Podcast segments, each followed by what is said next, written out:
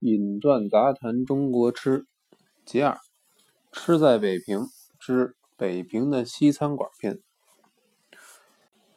江南通志上曾经记述，自康熙二十四年解除海禁，上海设立江海关，这乎已与海国传播，竹庐相接，蒙冲易富，四都会焉。上海开府既早，又得风气之先，欧美各国西餐应当是由上海首发其端才对。可是据细侯金良说，他在盛京清宁宫所收藏的清代历朝实录《满洲档案》里，曾经看到康熙初年光禄寺奏报添置西餐所用刀叉器皿，雇用洋厨接待外宾。平日无事，准其在外设司营业，种种记载，由此足证北平有西餐馆在上海之先了。最早的西餐馆附设在药房里，在下垂及幼童时代，第一次吃西餐是在北平正阳门外观音寺大观楼电影院旧址，仿佛是间门面宽绰的西药房。楼上附设西餐部，至于那家西药房叫什么名字，因为年代久远，早已忘记了。只记得饭后每人有一杯黑而艳、浓且苦的咖啡，虽然加了不少牛奶，放了好多块方糖，可是喝到嘴里，跟小孩停时喝的消食化滞的焦三鲜的味道没什么两样。太平红楼餐室成了交际场所。民国初年，各国外侨越来越多，东郊民巷房少人稠，实在太挤了。于是有人动脑筋，大兴土木盖起洋楼租给外侨。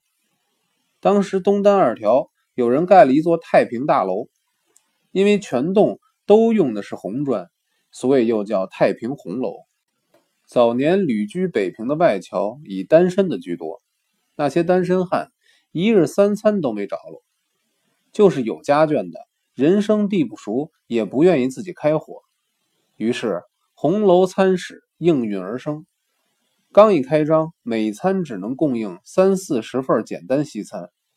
后来由外交界侍女们偶或在红楼进餐，觉得味道情调都还不错。这一传开，每晚冠盖云集，缕溪交错。甚或薄醉起舞，过了不久，渐渐变成外交名流深源交际宴席的场所。德国医院附设餐厅。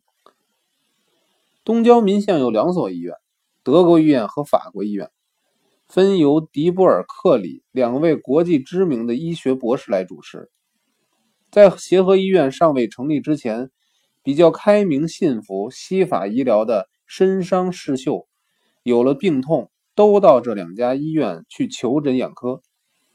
一般军阀政客遇到了忤逆挫折，或被政府通缉变成逃捕客，不必远走逃亡，只要溜进东郊民巷，躲到德国或法国医院，就永保平安了。反正中国军警宪兵，谁也不敢越雷池一步，闯进东郊民巷里拘捕搜查。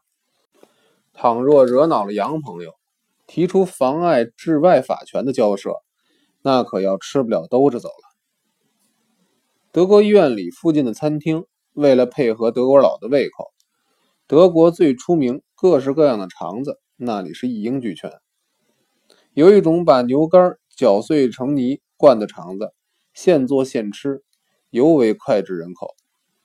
陆征祥在民国初年担任外交总长时期。他的夫人是比利时驻俄公使的千金，最爱吃德国医院餐厅做的德式干肠，每周都要买一两次带回寓所佐餐或是待客。此外，所做的威灵顿牛肉饼、葡国鸡也是非常有名的。盐水猪脚味道也好，不过猪脚味厚，不宜病人，所以不常准备罢了。当年有几位被通缉的军阀政客。一逃进东郊民巷，就想尽方法住进德国医院。据说德国菜高玉甘肥，深得所吃，比住任何饭店都对胃口。法国医院比德国医院晚了几年，医疗设备比较新颖进步，对医护人员的训练、病患的看顾管理都周到严格，尤其门禁森严，等闲人不能闯关而入，所以胆小的失事政客、下野官僚。都认为住在这里避风更为安全。法国面包房的鲜奶油蛋糕。法国医院在崇文门大街附设一个面包房，凡是法式稀奇古怪的面包，它是一应俱全。尤其水果夹心鲜奶油蛋糕加白兰地，在北平算是独一份儿。其实这家一般小点心、小蛋糕。并不见得出色，越是层数多的大蛋糕才越见精彩。这家五层夹心大蛋糕，白桃、黄杏、千草莓、栗子粉外敷鲜奶油，真是细润松软，滑不腻人。早年上海朋友到北平来观光，认为北平的蛋糕不够标准，总对上海理查饭店下午茶的蛋糕赞不绝口。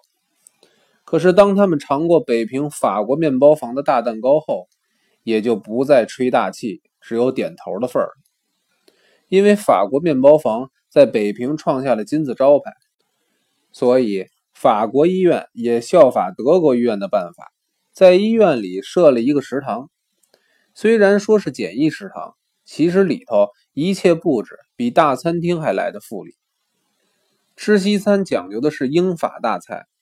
法国食堂虽然是个法国佬主厨，可是烹调技术并不见得十分出色。只有一味鲜蚝汤，玉霜味正，颇得调羹之妙。凡是在食堂进餐，除非你不吃鲜蚝，否则没有不叫鲜蚝汤尝尝的。后来，上海爱文艺路大华饭店生蚝浓汤驰名全沪。就是这位法国佬应聘去沪的杰作。北平第一家大旅馆——北京饭店。北平第一家餐厅带旅馆的大饭店——北京饭店，是民国初年落成的。因为外环也是红砖砌的，有人怕与太平红楼叫混了，所以叫它新红楼。北京饭店大厅舞池可以容纳几百对侍女起舞。上千人进餐，在当年，除了中南海的怀仁堂，恐怕要算北京饭店最宽敞豪华了。北京饭店地址在东长安街，靠近霞公府。据说五百年前，这里正是明代招待外国使臣和通商使节的会同馆旧址。民国二十年左右，因为北京饭店距离东郊民巷不远。又靠近华洋交错的王府井大街，占了地利人和的光，生意越做越兴旺。于是，在红楼旁边又扩建新楼。在打桩基础的时候，听说工地上掘出一些明代的瓷片和完整的瓷器，其中有一个明代成化窑的绿色龙纹瓷碗，非常珍贵。这些古物给考证专家。提供了此地确实是明代会同馆遗址有力的旁证，而正式列入了顺天府志。